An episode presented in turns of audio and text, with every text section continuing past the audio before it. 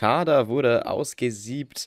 Rashid Asusis Telefon klingelt mehrmals in der Sekunde und damit herzlich willkommen, meine Damen und Herren, zu dieser, ich glaube, 33., 32. Podcast-Ausgabe der Fürther Fußballgötter nach unserem Exklusivinterview mit dem finnischen Nationalspieler Juho Ojanen. Jetzt wieder eine normale, in Anführungszeichen, Folge aber dennoch eine absolut nicht langweilige Folge, denn wir haben dermaßen viele Transfers und andere Sachen zu berichten und werden natürlich alles einzeln für euch durchgehen und dann vielleicht auch mal einen kleinen Überblick geben, wie denn der Kader in der nächsten Saison aussieht. Und das Ganze mache ich natürlich wie immer zusammen mit dem Yoshi. Also erst einmal Grüß Gott, Enfert. Grüß Gott, Grüß Gott. Ähm, ja, also Trainingslager ist ja momentan. Ähm, relativ noch bis zu Saisonstart ähm, das Wichtigste, was jetzt momentan die Mannschaft angeht. Und da haben wir jetzt ja ein paar ja, Zugänge gehabt, die auch alle eigentlich direkt zum Trainingslager nach Saalfeld ähm, gekommen sind. Joshi, möchtest du denn vielleicht mal anfangen, wenn wir es chronologisch durchgehen, von ähm, ganz vorne, äh, von sozusagen ganz weit hinten in der Zeit bis jetzt gerade? Genau. Also ich würde mal anfangen ähm, mit Usama Haddadi. Der wurde ja zusammen mit Ragnar Ache vorgestellt, ein Tunesier. Er ist 30 Jahre alt, kommt ablösefrei aus der Türkei von Malatyaspor. Tut mir leid, wenn ich es ausspreche. Hat dort aber auf jeden Fall relativ gut gespielt, was man so liest. Hat einen 800.000 Euro Marktwert, ist 1,85 groß, ist ein Innenverteidiger, was sehr wichtig ist für den Kader. Man braucht wahrscheinlich immer noch einen Innenverteidiger, aber man hat jetzt schon mal einen guten neben Griesbeck. Das haben wir auch öfters angekündigt im Podcast, dass man da noch einen braucht. Das finde ich eine sehr gute Verpflichtung. Der soll in der Spieleröffnung auch ziemlich stark sein.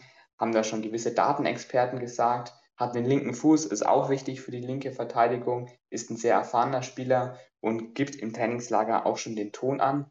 Man hat, wenn man so will, den tunesischen Vielgeber. Also ich denke, mit so einem Spieler kann man nichts falsch machen. Ist erfahren, hat seine Klasse schon unter Beweis gestellt und dann hat man auf jeden Fall einen Führungsspieler für die Hintermannschaft. Ja, also ja, ist eher so ein relativ ja, unbekannterer Spieler, hat bei ganz, ganz vielen verschiedenen Vereinen gespielt. Ähm, ja, ich kann mir vorstellen, dass er so ein bisschen, also auf jeden Fall mindestens auf dem Niveau von Viergeber ist, aber wahrscheinlich noch drüber. Also wahrscheinlich um einiges drüber. Ähm, hat einen Marktwert von 800.000. Also ja, ist auf jeden Fall ein guter, ähm, ein guter Typ, gerade wenn man ihn ablösefrei kriegt. 30 eigentlich auch ein sehr, sehr gutes Alter für einen Innenverteidiger, also eigentlich perfekt. Hat noch genug Ausdauer, hat noch genug ähm, ähm, Erfahrung, aber eben auch. Und das ist eigentlich perfekt. Also ich freue mich sehr, wenn wir ihn dann letztendlich auch sehen. Und ich glaube, er selber ähm, sieht es auch so. Ich kann mir vorstellen, dass man jetzt bei ihm ähm, nicht so wirklich langfristig plant ähm, entführt, aber auf jeden Fall ist er jetzt erstmal als Übergangslösung, bis man andere Innenverteidiger jetzt hat, die man dann aufziehen kann die nächsten ein, zwei Jahre eine sehr, sehr gute Lösung und dann kann er dem, Fürth, äh, dem Fürther Kader auf jeden Fall absolut weiterhelfen. Äh, wen wir noch haben, ist, ähm, ja, um vielleicht da direkt weiterzugehen, Ragnar Ache oder Atsche. Ich weiß immer noch nicht, wie man ihn ausspricht. Das spricht jeder anders aus. Der Gute kam von Eintracht Frankfurt und zwar, ja, Leihspieler bis 2023, also eine Saison jetzt lang. Und das wird richtig interessant, weil der Gute hat einen Marktwert von 1,5 Millionen, dementsprechend wahrscheinlich auch Gehalt. Und der ist auf jeden Fall ein absolut guter Stürmer. Bei Frankfurt kaum zur Geltung gekommen, hatte nur ein paar Einsätze in der Bundesliga bisher. Ähm, aber ist ein Mittelstürmer, ist absolut technisch gut, äh, gerade wie er auch dann teils den Pfeil festmacht mit guten Laufwegen. Ähm, hat man auch gesehen in den Testspielen, die bisher waren, hat er mir sehr, sehr gut gefallen. Ähm, ähm, wie er halt einfach wirklich auf der linken Seite da oft sehr, sehr gut durchgegangen ist. Und ja, deswegen absolut Top-Transfer, finde ich. Ähm, eine Leihspieler ohne Kaufoption, den werden die auch nicht bekommen. Das ist ziemlich sicher. Der ist zu, der ist äh, zu krass für Fürth, um das jetzt einfach mal so zu sagen. Qualitativ einfach drüber. Aber für die Saison, wenn man den direkten Wiederaufstieg schaffen will, ist das absolut ein sehr, sehr, sehr guter Stürmer. Ja, kann ich mich absolut nur anschließen. Er ist wirklich ein großer, bulliger Spieler, den man vorne reinstellen kann als Stoßstürmer. Aber was bei ihm auch noch wahnsinnig wichtig ist, er ist einfach wahnsinnig schnell. Er ist schnell, bullig, groß, kann auch über die Außenstürmerpositionen kommen. Also einfach ein perfekter Spieler. Aber ich sehe ihn da auf jeden Fall vorne drin als Stoßstürmer. Er macht auch gute Kopfballtore, hat man in den Testspielen gesehen. Oder auch damals bei Olympia hat er auch zwei Kopfballtore gemacht. auch Qualitäten als Joker. Ich sehe ihn auf jeden Fall wahrscheinlich in der Startelf. Wirklich ein perfekter Transfer mit einer Laie. Wirklich gut. Man muss wirklich Rahid Asusi loben, wie man so einen Spieler in die zweite Liga bringt, weil eigentlich sehe ich Ache auf jeden Fall in der ersten Liga von der Qualität her. Und da hat man für ein Jahr neben Rgota, wenn er denn bleibt, einen absoluten Top-Stürmer. Wenn man so will, hat man den besseren Itten auch per Laie verpflichtet. Und so kann das laufen. Man hat dann aber auch noch einen anderen Topspieler verpflichtet in meinen Augen, nämlich Sidney Rebiger, ein 17-jähriges Top-Talent, U19 Junioren-Nationalspieler, kommt aus Leipzig. Man hat ihn wahrscheinlich für eine Ablösesumme geholt, die ist jetzt noch nicht bekannt. Manche Quellen sprechen von 800.000 Euro, was auf jeden Fall für einen Spieler dieser Klasse, würde ich mal sagen, günstig ist. Halb Europa war angeblich an ihm dran und es zeigt einfach wahnsinnig, was Fürth für ein Image hat bei jungen Spielern, bei Beratern, muss man ja auch sagen, die die Spieler dann auch immer wieder zu Fürth bringen. Die jungen Spieler können sich dort wohlfühlen, können Einsätze sammeln und das wird Rebiger auf jeden Fall tun. Ist ein Sechser und Achter, hat wahnsinnig gute technische Möglichkeiten, ist zwar erst 17, ich denke, der wird noch seine Zeit brauchen, aber bei so einem Dreijahresvertrag kann man sich jedenfalls von, auf jeden Fall auf viel von ihm freuen. Ja, absolut. Also, ja, gerade wenn man dann auch eben merkt, dass Leipzig mit den, ja, also von den Transfersummen her eigentlich immer sehr, ja, geizig ist, sage ich jetzt mal, ist ja auch einfach nur ein einziger kommerzieller, kommerzieller Verein, ist es auf jeden Fall richtig krass, dass man sich da als Fürth diesen Spieler holen konnte. Also das stimmt uns, denke ich, jeder zu. Ähm, und das sieht man einfach schon. Also er, er ist 17, er ist U-Nationalspieler, er ist eigentlich so der Juho Jane nur in Mittelfeldform. Ähm, also er ist wirklich, es ist ich freue mich sehr, sehr, sehr auf ihn. Natürlich, er wird jetzt keine Stamm, Stammplatz-Qualität ähm, jetzt erstmal am Anfang haben für die zweite Bundesliga. Aber was man auf jeden Fall merkt, ähm, er hat sich ja bewusst für Fürth entschieden. Das hat ja Susi auch gesagt. Und du kriegst sonst einen Rebiger auch nicht, wenn er sich nicht für dich entscheidet. Ähm, deswegen muss man ja als Fürth anscheinend ihm besondere Sachen geboten haben. Das ist ja ganz klar. Muss anscheinend so gewesen sein. Und dementsprechend ist das sehr, sehr interessant. Also da ist anscheinend, huiuiui, ähm, da ist anscheinend so ein bisschen dann doch, ähm, ja, äh, Fürth äh, an der Image-Aufbesserung äh, in der Bundesliga sehr, sehr gut gewesen. Also, wenn das allein heißt, dass man sich einen Rebiger holen kann, ist es in meinen Augen absolut krass. Dann, ähm, ja, gehen wir weiter. Ähm, ähm, vielleicht, ja, um da einen kleinen Einzug zu machen, Nils Seufert ist zurückgekommen von Sandhausen. Ja, ist jetzt, denke ich, kein Wunder. Hat ja noch ein bisschen Vertrag hier. Ich weiß gar nicht bis wann. So, ich glaube, ah, ich glaube 2024, oder? Ja, ich glaube. Ähm, und ja, kam von Sandhausen, hat da seine Spielminuten gesammelt, war eigentlich da auch ganz in Ordnung. Und ja, kam jetzt, kommt jetzt zurück. Ich denke, es ist so ein bisschen so ein Konstantspieler, kann ich mir vorstellen. Und in der zweiten Bundesliga fühlt er sich auf jeden Fall auch einiges wohler als in der ersten Bundesliga. Und deswegen kann man ihn, denke ich, da auch so ein bisschen als, ähm, ja, als schlechteren Seguin manchmal einfach reinwerfen. Also auch äh, auf jeden Fall gut, dass Nils Läufer zurückkommt. Ähm, dann, ja, würde ich sagen, geht's äh, weiter mit Sieb, hätte ich jetzt einfach mal gesagt.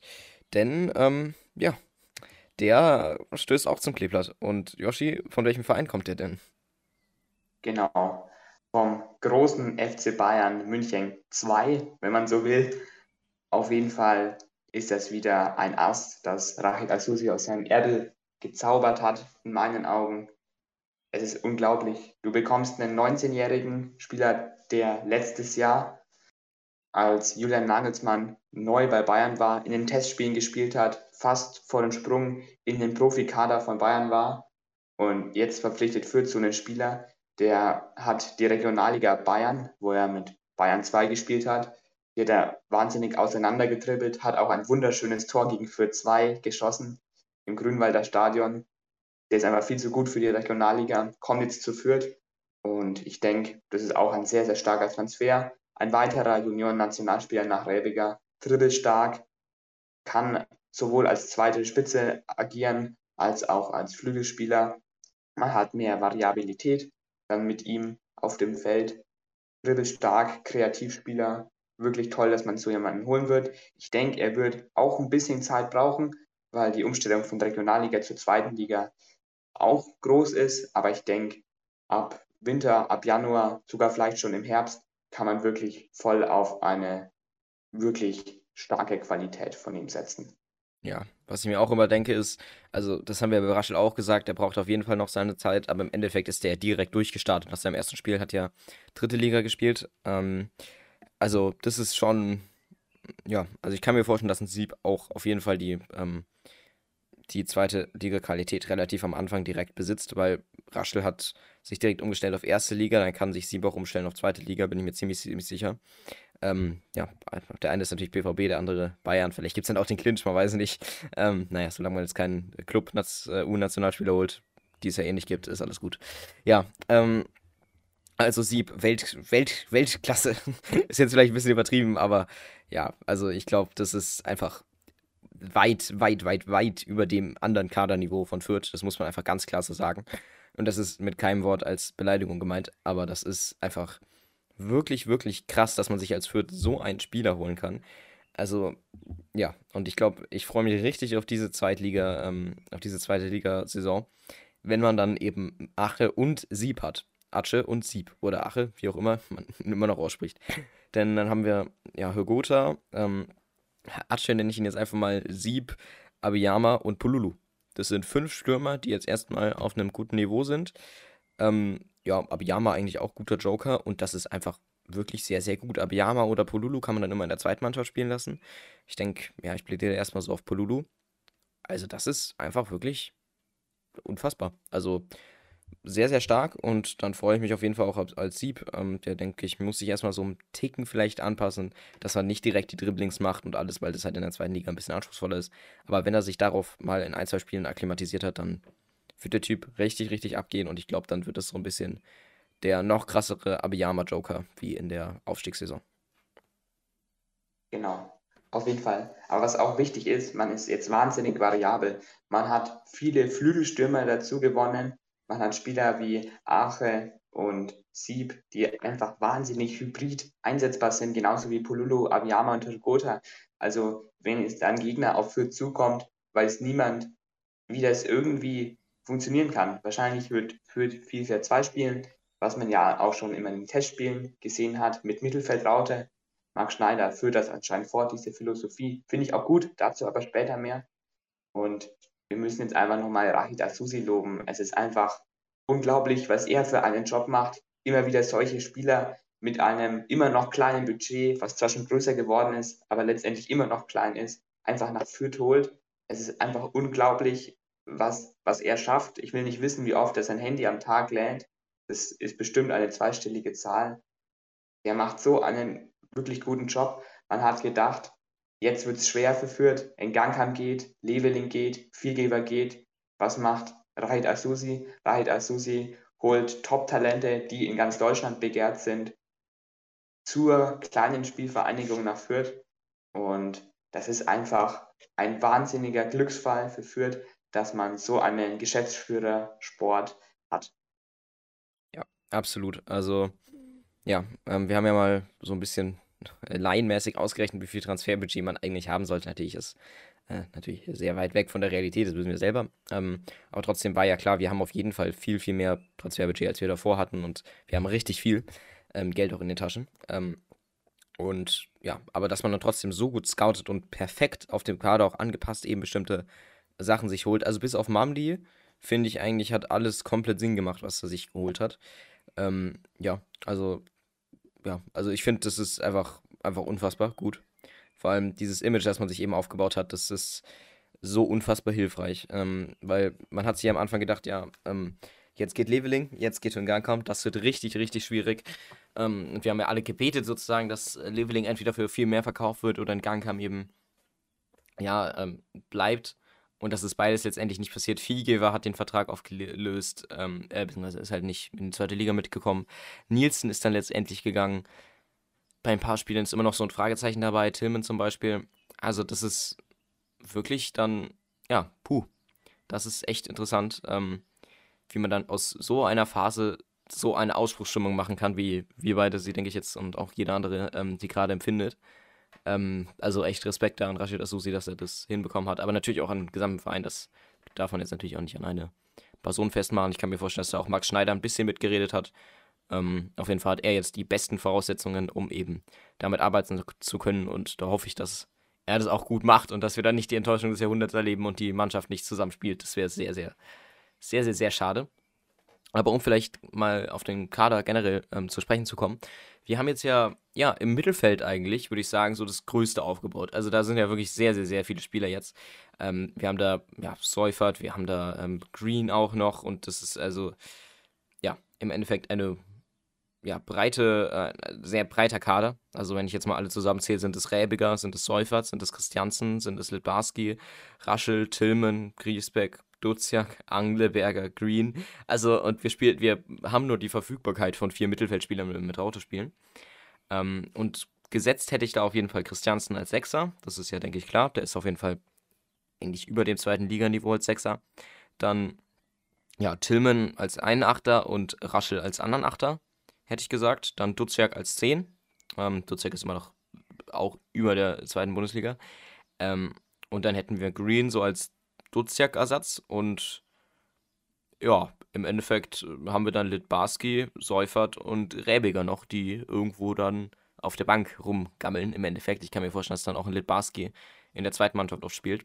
Aber im Mittelfeld ist auf jeden Fall breite Vari Variabilität. Ja, was ganz wichtig ist, wird der Konkurrenzkampf sein. Man hat in jedem Training einen Spieler hinter sich, der auf jeden Fall mindestens auf dem gleichen Niveau ist, der auch in die Startelf drängen will. Und das ist, finde ich, sehr, sehr wichtig. Vor allem bei so Spielern wie Raschel, Green, Tillman, die sehe ich in der zweiten Liga fast alle auf so einem Niveau. Und da wird es einfach wahnsinnig schwer werden, sich dann da durchsetzen zu können. Das ist auch einfach wichtig für die Moral der Truppe, dass jeder weiß, ich muss um meinen Stammplatz kämpfen, ich muss immer Vollgas geben. Und das ist wirklich wichtig solange sich eben keiner verletzt oder keiner wechselt. Und wenn wir vielleicht bei Wechseln sind, haben wir beide ja schon im Voraus so ein bisschen spekuliert, dass vielleicht auch Tillmann gehen könnte. Der hat ja bloß noch bis 2023 Vertrag. Und man hat jetzt schon ein paar Mittelfeldspieler verpflichtet. Vielleicht war das ja ein kleiner Vorgriff auf einen, auf einen Tillmann-Abgang. Wie schätzt du denn da so die Wahrscheinlichkeit auf so einen Tillmann-Abgang ein? Ja, also er hat jetzt in der Bundesliga, denke ich, sehr, sehr viele Vereine auf sich aufmerksam gemacht. Ähm, und ja, also ich glaube, der wird, denke ich, 2023 gehen. Mich würde es sehr, sehr freuen, wenn er seinen Vertrag verlängert, aber mich würde es ganz ehrlich auch sehr wundern. Ähm, da haben wir so einen, ja, einen Litbarski zum Beispiel, der so einen Tillman eigentlich sehr, sehr gut ersetzen würde. Man hat ja auch Angleberger hochgezogen aus der Jugend. Deswegen denke ich absolut, dass man ähm, auf Tillman, dass man nicht mehr mit Tillman rechnet, sonst hätte man Angleberger nicht hochgezogen. Ja, das ist so auch die, die größte, ja, den größten Faktor, den ich da sehe. Man holt keinen Angleberger aus der zweiten Mannschaft ähm, der, den man absolut jetzt gerade eigentlich nicht braucht in der zweiten Liga, äh, ohne dass dann man irgendwie mit, mit einem Abgang rechnet. Es kann natürlich auch sein, dass man immer mit Verletzungen rechnen will, aber ja, ich denke, Asusi wird sich darum bemühen, dass Tillman eben bleibt. Aber letztendlich ist es, ja, ich denke, Tillman hat das Niveau, um in der Bundesliga zu spielen in der ersten. Und das wird er, denke ich, dann auch machen in einem Jahr. Und das gönne ich ihm dann auch. Und dann werden wir, denke ich, dann vielleicht mit Räbiger oder mit ja, dann eher so Spielern wie äh, vielleicht einen weiterentwickelten Seufert, man weiß ja auch nicht, vielleicht ist das auch noch eine Wunschtüte, ähm, oder den Barski eben dann auch weiter damit zu punkten. Eindeutig, ich habe eigentlich genau dieselbe Meinung wie du, ist wahrscheinlich, dass er geht. Wir haben ja aber auch jetzt vorhin ein paar Verletzungen angesprochen und die ersten verletzten Saison, die gibt es ja tatsächlich schon. Einmal Gianluca Itter, der ja erst von Freiburg gekauft worden ist für eine geringe Summe. Guter Deal. Aber zum Thema, er hat sich verletzt. Ein, eine Innenbandverletzung im Knie ist es laut Vereinsangaben und er muss vorerst pausieren und es wird keine ganz so lange Ausfallzeit. Dann für die Links hätte man ja dann noch Pietro Willems und diesen einen Testspieler, von dem man eigentlich gar nichts weiß. Vielleicht wird er verpflichtet, vielleicht auch nicht. Auf jeden Fall ist es bitter, dass Itter jetzt erstmal ausfällt, aber man hat mit Willems eigentlich einen ganz netten Ersatz. Im Sturm fällt Pululu aus. Man, er hat eine schwere Muskelverletzung. Also das wird lange dauern, bis er wieder zurückkehrt. Der Verein hat jetzt keine Zeitangabe gemacht und ich würde jetzt mal so grob schätzen, vor November sehen wir Pululu nicht mehr auf dem Rasen. Tut mir für Pululu wirklich wahnsinnig leid. Hat bei den Testspielen guten Eindruck gemacht. Wir waren ja auch bei der Relegation vor Ort. Dort war er auch richtig gut in der zweiten Mannschaft. Pululu war gerade im Aufwind und wurde jetzt ausgebremst. Und ich würde sagen, Pululu macht die Verletzung bloß noch stärker, als er eh schon ist. Dann werden seine Muskeln noch mehr in die Breite wachsen und dann werden wir einen wieder erstarkten Pululu hoffentlich irgendwann im Herbst zurück auf dem Rasen begrüßen dürfen. Hoffe ich auch auf jeden Fall. Also, ja, ich denke, jetzt bis November dauert es jetzt nicht. Das ist, ja, ich denke, ähm, zwei Monate, zwei Monate so circa. Ähm, kann ich mir gut vorstellen. November ist mir dann ein bisschen zu lange. Ähm, das wäre dann schon Winterpause eigentlich. Wäre dann in Katar, wenn er dann Pululu für sein Land spielt. Ähm, ja, also ähm, bei Luca Itter sehe ich es eigentlich ja ein bisschen gespalten. Also generell, ja, er wird jetzt nicht lange ausfallen. Ich denke so, ja, zwei, drei Wochen, vielleicht ein bisschen länger. Ähm, und ja, da haben wir eben mit Jetro Willems auf jeden Fall eine gute Alternative, wie du gerade schon gesagt hast. Ähm, wenn er halt seine Form bestätigt. Also eigentlich war ja Willems über Itter, so hat man es ja immer verstanden. Ähm, bis auf natürlich, als Willems gespielt hat. Also man hat ihn sich für, ähm, für einen Stamm Linksverteidiger geholt und dann war Itter halt einfach immer gesetzt, weil Willems so schlecht war, auf gut Deutsch. Ähm, deswegen kann jetzt auch mal Willems endlich mal wieder beweisen, dass er gut ist und das hoffe ich, tut er jetzt auch mal, ähm, damit man da eben auf links auch, auch einen Konkurrenzkampf hat, weil Itter ist, denke ich, sehr, sehr gut für die zweite Liga. Und ähm, Willems ist das auch, wenn er das endlich mal beweist. Und deswegen hoffe ich, dass er jetzt sich in dem Monat jetzt profiliert. Ähm, weil er, denke ich, mindestens auf demselben Niveau ist wie Itter, wenn er denn will. Und wenn er die Fitness bestätigt. Deswegen, ja, rechne ich und hoffe ich jetzt einfach mal damit. Ja, bei Polulu haben wir jetzt ja zum Beispiel eben mit Sieb. Ich glaube, ich sehe da so ein bisschen, natürlich nicht sehr schade für Polulu, aber ich sehe da so ein bisschen die Chance ähm, für dann zum Beispiel einen Sieb, der, der eben kommt oder dann auch ein Ache. Also wir haben ja dann Gotha auf jeden Fall zu hundertprozentig gesetzt. Dann als zweiten Stürmer, denke ich, gibt es so ein bisschen ja, den Konkurrenzkampf zwischen Ache und Polulu, kann ich mir vorstellen. Ähm, aber jetzt in dem Fall, wo Polulu nicht da ist, kommt eben Sieb. Und da kann ich mir vorstellen, dass Sieb dann auch erstmal seine ersten Spiele macht in der zweiten Bundesliga. Das kann ich mir echt gut vorstellen. Und dann kann man ja vielleicht einfach mal immer nach der 60. Minute einfach so einen Sieb einwechseln. Und so hätte ich es gemacht an der Stelle von Marc Schneider. Dementsprechend ähm, denke ich, ist, ja, sind es die zwei Positionen, wo jetzt auch einfach mal ein Spieler ausfällt. Ich denke, würde jetzt ein Linde, Worst-Case-Szenario ausfallen. Oder eben, ähm, ja, keine Ahnung, nochmal mehr irgendein, ähm, ja, Gidon Jung oder ja, ein äh, HDD, das wäre schade. Noch mehr ähm, auch Kader beeinträchtigt, als jetzt eh schon ist. Deswegen sind wir, denke ich, jetzt mit den beiden Verletzten relativ gut gefahren. Genau, also man kann sie relativ gut ersetzen. Die einzige Baustelle, die im Kader mir jetzt nur auffällt, wäre vielleicht noch so ein weiterer Innenverteidiger, den man vielleicht noch holen kann. Aber ich denke, das wird sich dann zum Ende der Transferperiode hinziehen, weil der Markt dann zum Ende hin immer noch mehr Möglichkeiten bietet. Und man hat auf jeden Fall jetzt schon mal eine richtig gute Basis, mit der man arbeiten kann. Und das Transferfenster ist noch ein bisschen offen. Ich würde sagen, wir kommen jetzt dann einfach mal zu den Testspielen. Die gehen wir chronologisch durch. Das erste Testspiel hat man 1 zu 4 gewonnen gegen ZSKA Sofia auf dem Weg ins Trainingslager hin. Man hat gut gespielt.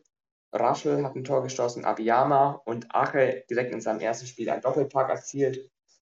Man soll angeblich gut gespielt haben, tolles Spiel gemacht, gute Chancen herausgespielt. Hinten ein bisschen zu anfällig. Das hat sich dann auch noch durch die anderen Spiele ein bisschen durchgezogen aber insgesamt einfach ein guter Sieg gegen ZSK Sofia, die, denke ich, mindestens gleichwertig mit Fürth sind, wenn nicht sogar ein bisschen besser.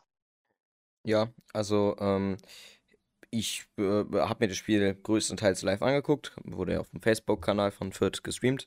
Und die haben wirklich, ja, also eigentlich Sofia schon ziemlich vernichtet, muss man schon sagen. Also das war äh, alles andere als ausgeglichen. Ähm, und wenn du sagst, die sind irgendwie so ein bisschen gleich auf, also das habe ich da absolut nicht gesehen, während dem Spiel zumindest. Kann sein, dass Sofia auch einfach Leistungstief hat, aber also ja, das war wirklich sehr, sehr, sehr, sehr schön. Ich kann mich dann auch Abiyamas Schuss, das war ein bisschen, ich habe mich zwar für Abiyama gefreut, aber man muss sich die Situation so vorstellen, der war so 20 Meter frontal eigentlich vom Tor.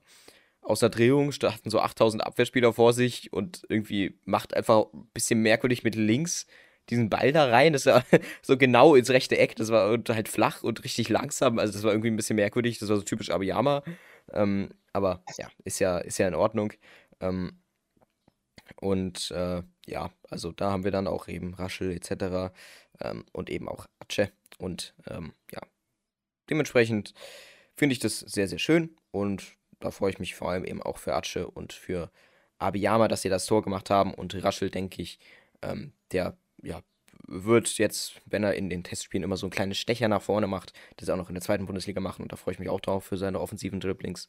Und generell auf jeden Fall ein mehr als befriedigendes ähm, Testspielergebnis gegen Sofia. Und da hat man ein sehr, sehr starkes und vereintes Fürth auch gesehen. Genau, eindeutig. Das hat sich dann weiter gezeigt beim 1:1 gegen Ludo Goretz Rasgrad. Tut mir leid, wenn ich es falsch ausspreche, an alle bulgarischen Zuhörerinnen und Zuhörer.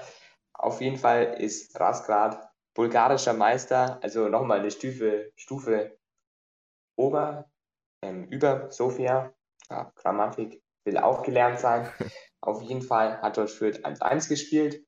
Es war jetzt, glaube ich, nicht mehr so berauschend wie das erste Spiel. Man hat aber auch gute Ansätze gesehen. Halt einfach das, was man im Testspiel sehen will, halt ein bisschen ausprobieren, Taktik ein bisschen hin und her. 4-4-2 mit Raute hat man meistens gespielt. Gideon Jung hat da den Ausgleich erzielt nach einer schönen Ecke von Timothy Tillmann. Dann hat Nils Holper den Ball für Jung aufgelegt und Jung hat dann einfach ziemlich frei den Ball schön reingedroschen. Auch ähnlich gegen, wie gegen Scheiding-Heining, wo ja Jung mal mit der zweiten Mannschaft gespielt hat. Und so hat man dann das zweite Testspiel mit einem befriedigenden 1 zu 1 gegen Rasgrad abgeschlossen. Ja, ähm, na, da freue ich mich vor allem auch dann auch für Sophia, äh, für Sophia, für ähm, Seufert und für ähm, Jung, die dann eben beide sozusagen den Assist ähm, machen und dann eben auch Jung das Tor. Ja, also ich denke, ja, das war jetzt nicht so berauschend. Ich denke, das wird so, war so ungefähr, ja, ich kann mir vorstellen, dass, äh, ja, circa ähm, jetzt dieses Raskra Ludogoretsk ähm, auf derselben Stufe ist wie so gute Zweitligamannschaften, weil also die bulgarische Liga ist jetzt echt, glaube ich, nicht so gut. Ähm, dementsprechend, ähm, ja, ist, denke ich, das so ein guter Test gewesen und dann kann ich mir auch vorstellen, dass man dann in der zweiten Liga auch so diesen Maßstab eben an Ludogoretsk setzen kann und aus dem Grund haben wir wahrscheinlich auch da das Testspiel gegen die bestritten. Das hat sich ja Susi wahrscheinlich mit, ähm, ja, mit guten Bedenken ausgedacht. Ähm, ja, bei dem Testspiel waren dann eben auch Itta und Polulu verletzt. Da wurde ja auch sehr, sehr früh dann eben gewechselt und auch später gewechselt. Also man wollte halt sehr viele Menschen reinbringen. Das war halt immer ein bisschen blöd. Ähm, dann zum Schluss, genau. Dann gab es noch ein ähm, Testspiel gegen den FC Basel, also gegen Pululus ähm, Ursprungsverein, beziehungsweise äh, die zweite Mannschaft. Ähm, und da haben wir leider äh, mit 2 zu 3 verloren, aber das war ein sehr, sehr knappes Spiel. Also da gab es ja ähm, viele Tore auch, also erstmal 0 zu 1 ähm, zurückgelegen, danach eben Ausgleich durch Angleberger. Also ich weiß nicht, was Angleberger macht in der, in der ersten Mannschaft, aber der hat jetzt gefühlt schon mehr Tore geschossen als so gut in der letzten Saison. Also ähm, natürlich nicht, aber das ist wirklich, also ähm, der hat jetzt mehr gebracht als Bear Green in drei Jahren beim Kleeblatt. Äh, das ist schon irgendwie ein bisschen traurig. Ähm, ja, also macht er auf jeden Fall sehr, sehr, sehr gut anscheinend offensiv. Keine Ahnung, ich habe mir das Spiel jetzt nicht angeguckt, aber ich finde es sehr, sehr schön, dass Hangelberg da seine Tore macht. Dann zwei, äh, 1 zu 2 wieder. Dann das 1 zu 3. Ähm, da hatte man so, ja, das ist alles so in sechs Minuten circa passiert nach dem Angelberger Tor. Hatte man dann sehr, sehr schwach, irgendwie so eine 10 Minuten sehr, sehr schwache Phase. Und dann hat Ache eben in der 85. Minute nochmal sein Tor gemacht. Also ich freue mich auf jeden Fall für Atsche, dass er das macht und eben auch für Angelberger. Ähm, ja, und ja, Atsche eben dann auch mit dem Kopf, was er ja auch machen kann. Und da freue ich mich dann auch, ihn dann eben auf so eine Art und Weise dann in der zweiten Liga zu sehen.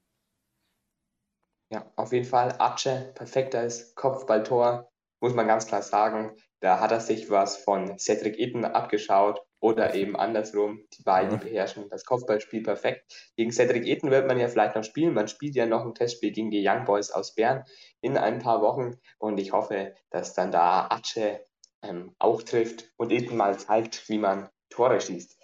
Auf jeden Fall muss ich sagen, dass man sich gegen Basel über weite Strecken sehr, sehr gut präsentiert hat. Basel ist auf jeden Fall überführt, spielen in der Schweiz immer vorne mit, sind letztes Jahr Zweiter geworden und in der Europa League sind sie auch gern gesehener Achtelfinalgast und sind, wenn sie international spielen, eigentlich auch relativ gut immer vorne mit dabei, so Achtelfinale, Sechzehntelfinale.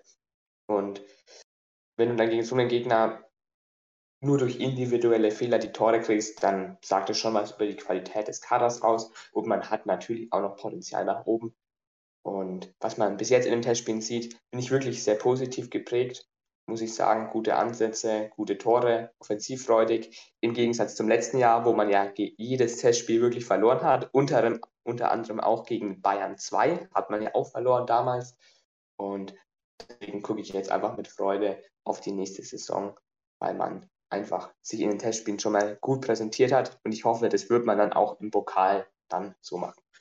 Ja, hoffe ich auch. Also da gibt es auch kein Debakel mehr, da lege ich mich fest und wir werden die Würzburger Kickers da aus dem Stadion fegen.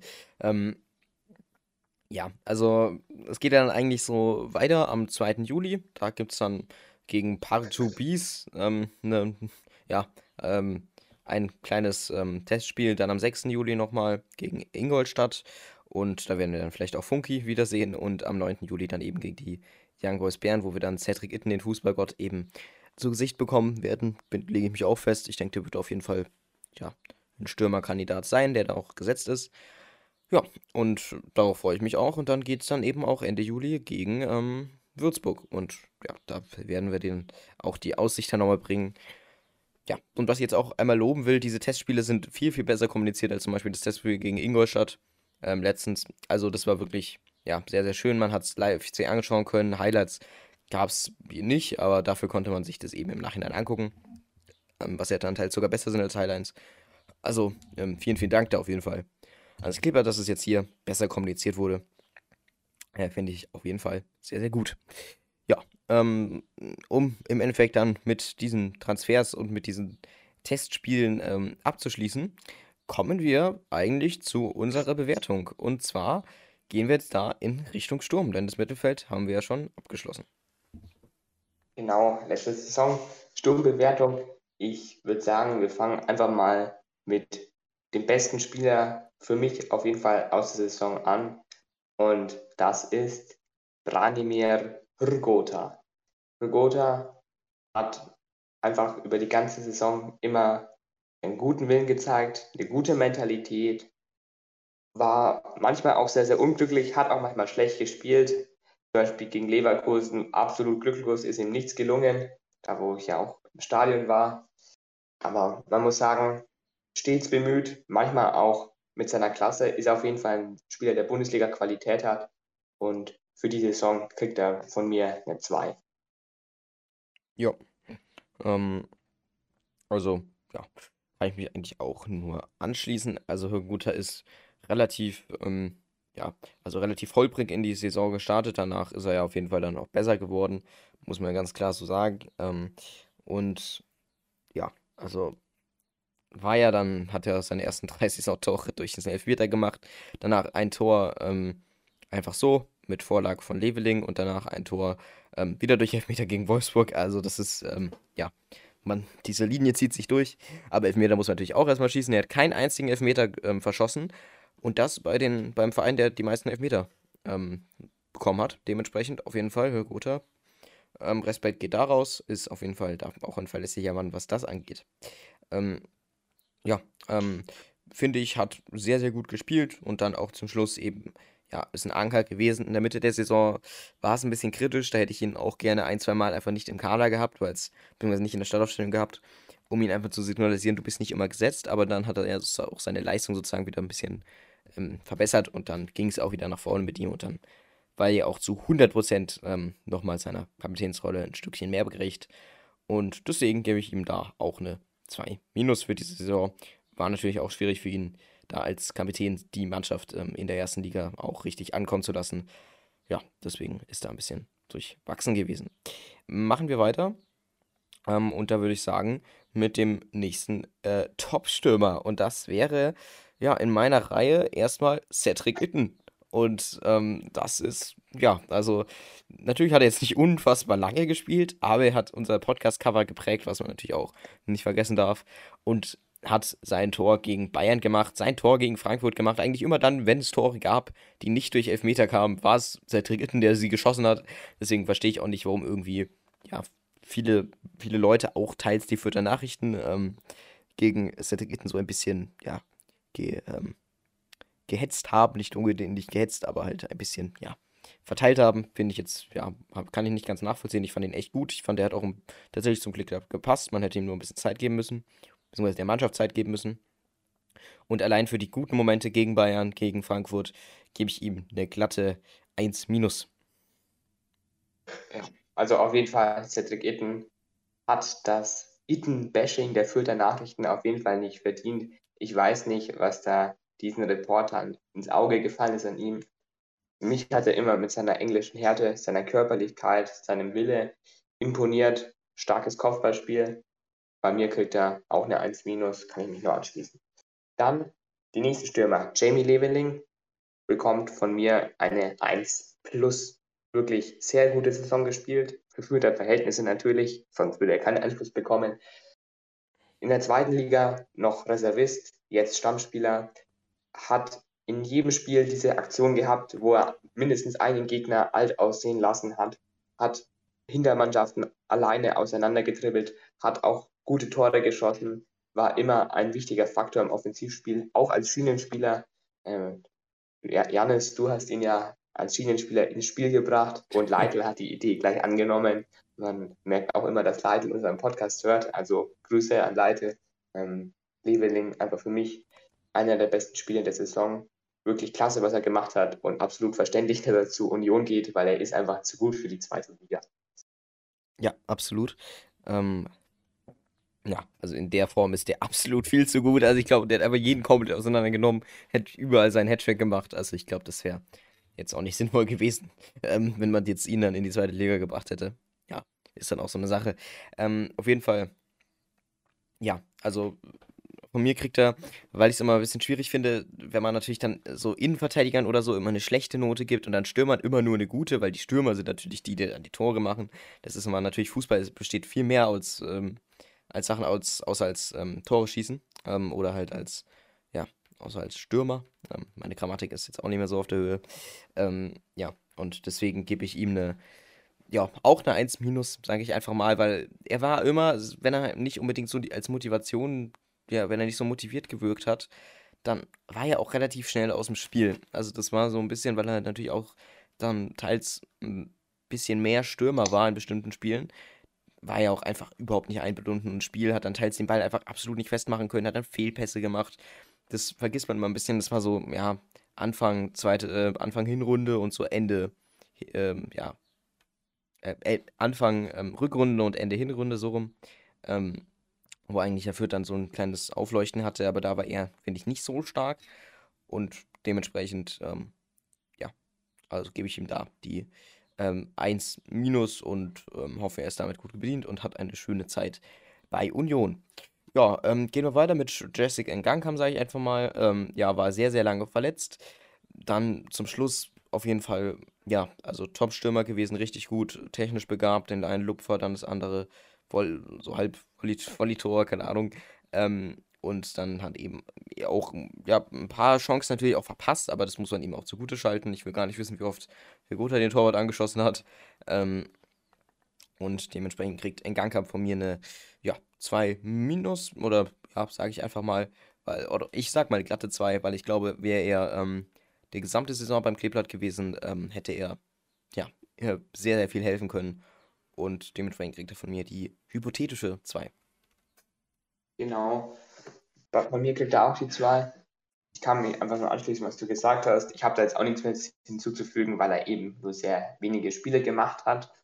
Dann kommen wir zum nächsten Stürmer, auch zu einem Abgang, nämlich Howie Harvard Nielsen. Ja, Harvard Nielsen, da fällt jetzt mein Urteil sehr kritisch aus. Er hat zwar dieses eine wichtige erste Bundesligator gegen Union gemacht, war zeitweise einfach nicht mehr in der Startelf. Er hat sich übers Training anscheinend auch nicht rangekämpft, hat Leite, wenn man ein bisschen zwischen den Zeilen gelesen hat, auch in den Pressekonferenzen immer wieder moniert. Er wäre nicht bereit, diese 100 Prozent zu geben, um in die Startelf reinzukommen. Und das hat man auch gemerkt, als er reingekommen ist. Für mich hatte er nicht dieses erfrischende, belebende Element da drinnen, als er reingekommen ist. Für mich einfach eine enttäuschende Saison glaube, er hat insgesamt zwei Tore gemacht, wird er immer so ein bisschen reingewurschtelt. Beim ersten Bundesliga, Bundesliga-Sieg natürlich toll, aber insgesamt habe ich mir von ihm viel mehr erhofft in der Bundesliga. Ich denke, dass es in der zweiten Liga bei Hannover dann auch besser machen wird. Aber von mir kriegt er eine 5 plus. Okay. Ähm, ja, von mir kriegt er eine glatte 4, weil ich einfach sage, er hat, ähm, ja, also ich fand, wenn er reingekommen ist, dann war er schon stark. Also natürlich, er war jetzt nicht so erfrischend, aber ich fand ihn trotzdem gut. Also, ähm, ja, also besser auf jeden Fall als Abiyama zum Beispiel, zu dem kommen wir auch noch gleich. Ähm, und ja, ich glaube, er ist einfach nicht so wirklich, ich weiß nicht, was mit ihm los ist, will ich jetzt auch nicht spekulieren, aber ja, war alles ein bisschen merkwürdig irgendwie mit ihm. Aber ich fand, er hat einfach ein bisschen so, ein bisschen unkonventioneller gespielt ähm, als sonst. Er hatte nicht so das Planmäßige, was er in der ähm, letzten Saison ja hatte. Ähm, und ja, war halt einfach ein bisschen, ja, alles ein bisschen chaotischer. Hat aber eben auch so seine zwei Tore gemacht und eben das eine, wo er dann auch den anderen Spieler angeköpft hat und dann dadurch sozusagen das Eigentor provo provoziert, provoziert hat. Ähm, ja, aber finde ich ja auch in Ordnung. Also deswegen kriegt er von mir eine glatte 4 und ich hoffe, dass ihm dann im Hannover mit Leitl und Ernst gut geht und dann werden die vielleicht ja auch da eine tolle Doppelspitze machen. Frag mich nicht, ähm, will ich eigentlich auch gar nicht wissen, was die da machen. Ja, aber generell finde ich, hat er den Kleeblatt viel Gutes getan, gerade in der Aufsichtsstiegssaison und jetzt auch hier durch eben den ersten Sieg. Deswegen ist in Ordnung. Dann kommen wir zum nächsten Spieler. Ich würde jetzt einfach mal Dixon Abiyama nehmen, weil du ihn ja gerade schon so schön angesprochen hast. Er hat seine Erwartungen, er hatte einfach gar keine Erwartungen. Er kam als er in der zweiten Liga war, aus der Regionalliga von Eltersdorf und jedem war bewusst, er braucht seine Zeit und das hat man ihm in der ersten Liga auch einfach angemerkt. Wenn er da war, wirkte er überhastet, hat zu schnell abgeschlossen, wurde zuletzt auch gar nicht mehr so oft eingewechselt, weil er einfach nicht die Qualität für die Bundesliga besitzt. Ich will ihm da jetzt auch gar keinen großen Vorwurf machen, weil du kannst nicht zu einem Regionalliga, Bayernligaspieler sagen, komm, spiel jetzt mal Bundesliga auf einem guten Niveau. Und deswegen kriegt er von mir eine 4, nicht schlecht wegen eben der Erwartung, aber auch nicht gut, weil man sich von ihm vielleicht auch mehr erhofft hätte. Ja, also ja, ähm, von mir kriegt er, weil ich will ja natürlich jetzt hier keine Mitleidspunkte vergeben oder halt irgendwelche ähm, ja, Punkte, weil, weil er aus der Regionalliga kam. Ich werde einfach alle mal gleich, deswegen kriegt er von mir eine 5. Ähm, ja, so 5 minus vielleicht noch, aber ich sage einfach mal 5 ähm, weil er ja einfach sich wirklich absolut, okay, 5 Minus, weil er sich einfach absolut wirklich nicht zeigen konnte. Ähm, und du hast ja gerade die Gründe dafür schon anbenannt, aber letztendlich ändert es ja nichts der Leistung. Und deswegen hoffe ich, dass er dann vielleicht in der zweiten Liga als Joker dann arbeiten kann.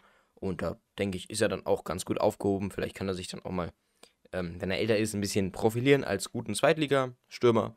Vielleicht an der Seite von einem noch erfahreneren Spieler. Und dann, ähm, ja, würde ich mich für ihn auch freuen. Und dann kann er, denke ich, auch dem Kleeblatt ähm, in der Zukunft auch ein bisschen auch weiterhelfen und gerade eben dann auch als Joker und ich denke, das ist ja auch das, wo man ihn sieht. Dann kommen wir zu Amifiku Polulu, also der Sturm ist echt lange. Ähm, ja, und der kam ja von Basel 2, beziehungsweise eigentlich Basel 1, aber dann hat er nur noch bei Basel 2 gespielt. In der Winterpause hat ja viele Monate dann nicht mehr gespielt, nur mit Personal Trainer. Ist dann somit auch ja, mit, man wusste nicht so ganz, was, es, was er ist, aber man hat eigentlich relativ viel von ihm erwartet. Also man hat sich viele Sachen angeguckt, er ist schnell, er sagt doch selber, die Schnelligkeit ist so seine größte Stärke. Ja, konnte er nicht so wirklich zeigen, fand ich. Also in der Regionalliga war er stark, aber in der Bundesliga hat er einfach keine oder kaum Einsätze gehabt. Ähm, hat wirklich ein, ein, zwei, dreimal gut den Ball festgemacht, aber ja, Abschlüsse waren da eigentlich, ich kann mich jetzt an keinen nennenswerten Abschluss von ihm erinnern in der Regionalliga war er echt gut. Also bei natürlich über der Regionalliga. Ich denke, in der zweiten Liga ist er auch ein guter Auswechselstürmer. Da kann er da auch ähm, mit seiner Bulligkeit, aber eben auch seiner enormen Geschwindigkeit ähm, punkten, wenn man dann eben auch mal teils ins Konterspiel geht. Und ja, deswegen ähm, kriegt er von mir einfach mal eine 4 Plus. Und dann ist er, denke ich, mit der 4 Plus ganz gut geraten, beraten, auch wenn er dann manchmal in der zweiten Liga, äh, in der zweiten Mannschaft spielen wird. Ja, schließe ich mich nur an. Bei mir kriegt er eine 4. In der zweiten Mannschaft gut, in der ersten Bundesliga kaum wahrzunehmen. Der braucht einfach seine Zeit, hat ja auch lange nicht gespielt. Schade, dass er jetzt leider verletzt ist und ausgebremst ist. Aber ich denke, der wird wiederkommen und man wird seine Stärken noch sehr zu schätzen wissen in der Zukunft. Von jemandem, von dem man keine Stärken sehen konnte, der bei mir ohne Bewertung bleibt, ist Robin Kehr. Der Gute war leider über die ganze Saison verletzt, ist jetzt immer noch verletzt, weil er einige Rückschläge hatte. An der Stelle einfach nur bitte gute Besserung an ihn. Wird sicherlich vielleicht auch in der zweiten Mannschaft spielen diese Saison. Hat einfach keinen Einsatz, schwer verletzt, tut mir leid. Der Junge hat eine wahnsinnig gute Geschwindigkeit, gutes Dribbling und er wird hoffentlich noch seine Stärken zeigen. Doch langsam fehlt mir bei ihm so ein bisschen die Hoffnung, weil es jetzt schon wieder eine schwere Verletzung war. Aber irgendwie glaube ich, von Robin Kerr werden wir irgendwann noch was Gutes zu sehen bekommen. Hoffe ich auf jeden Fall für ihn. Also, ja, in der zweiten Mannschaft hat er, äh, in der zweiten Liga hat er da, ähm, ja, einfach mit, wie du gerade schon gesagt hast, vor allem seiner Geschwindigkeit eben gepunktet und eben da auch die Aufmerksamkeit eben erregt. Deswegen sehr, sehr, sehr, sehr schade. Also, wenn man eine Saison verletzt ist, mehr als eine Saison verletzt ist, dann, ja, also ich hoffe, dass er dann, ja, nächste Saison wenigstens mal in der Rückrunde ähm, ein paar, auf ein paar Einsätze kommt und dass er da vielleicht noch sein ein, zwei Tore macht. Ähm, ich hoffe es für ihn, wenn das ist natürlich, wenn es nur optimal läuft, aber ähm, ja, bei so vielen Rückschlägen kann man sich, hat man sich dann auch ein bisschen Glück verdient und das wünsche ich auf jeden Fall den guten Robin Kehr. Deswegen, ja, da auch keine Bewertung. Aber natürlich die 1 plus, wenn man die vorherige Saison bedenkt. Ja, und ähm, damit sind wir eigentlich auch schon gut durch. Ähm, ja, die 40, 50 Minuten sind voll. Dementsprechend, ähm, Yoshi, wenn du nichts mehr zu sagen hast, würde ich sagen, danke, liebe Leute, dass ihr ähm, zugehört habt bei diesem wundervollen 32., 33. Podcast. Ähm, und ja, auch vielen Dank für euer Feedback zu Juhu Janen, dem tollen Interview. Wenn ihr es noch nicht angehört habt, tut das jetzt gerne. Ähm, ist wirklich sehr informativ, gerade über Harvard und den Profifußball und auch eben so ein bisschen zwischen den ähm, Zeilen haben wir da auch ein bisschen was interpretiert und das Ganze gibt es eben in diesem Interview, letzte Podcast-Folge, einfach mal gerne reinhören. Und ansonsten, Yoshi, wie immer hast du das Abschlusswort. Genau, kann ich mich nur anschließen. Hört bitte unbedingt in die Spezialausgabe mit Juho rein. Unser erster Interviewpartner. Nochmal Dankeschön, falls er das hört. Wirklich sehr sympathischer junger Mann. Und nochmal ganz viel Glück auf dem Weg dann nach Harvard. Und man kann auch ein paar Sachen über für zwei Trainer hören, für die ein oder anderen Leute, die jetzt ein bisschen ähm, sich auf Sensationen stürzen wollen, die sollten da auf jeden Fall mal reinhören. Und dann freue ich mich auf die nächsten Wochen, wie immer. Es wird Testspiele geben, es wird vielleicht noch weitere Transfers geben und es wird einfach auch diesen Podcast geben, was ja auch ganz wichtig ist. Und dann sage ich bloß noch, Ade, bleibt schön. Ja, wir müssen ja auch Green und Korkut ähm, in ihrer Sommerreise äh, zu den ähm, Fidschis ähm, natürlich auch unterhalten. Deswegen wird dieser Podcast konstant jede Woche kommen, Leute. Und da könnt ihr euch drauf verlassen. Ja, und dann bin ich sehr, sehr gehypt, wie die jungen Leute sagen, ähm, auf die zweite ähm, Bundesliga. Und ich hoffe, dass wir, ich bin sehr zuversichtlich, dass wir vielleicht auch den zweiten, ähm, den direkten Wiederaufstieg schaffen. Und bis zu dem Zeitpunkt, Leute, ähm, denkt dran, Fußball ist ein schöner Sport und sehen wir uns beim nächsten Mal. Tschüss. Tschüss.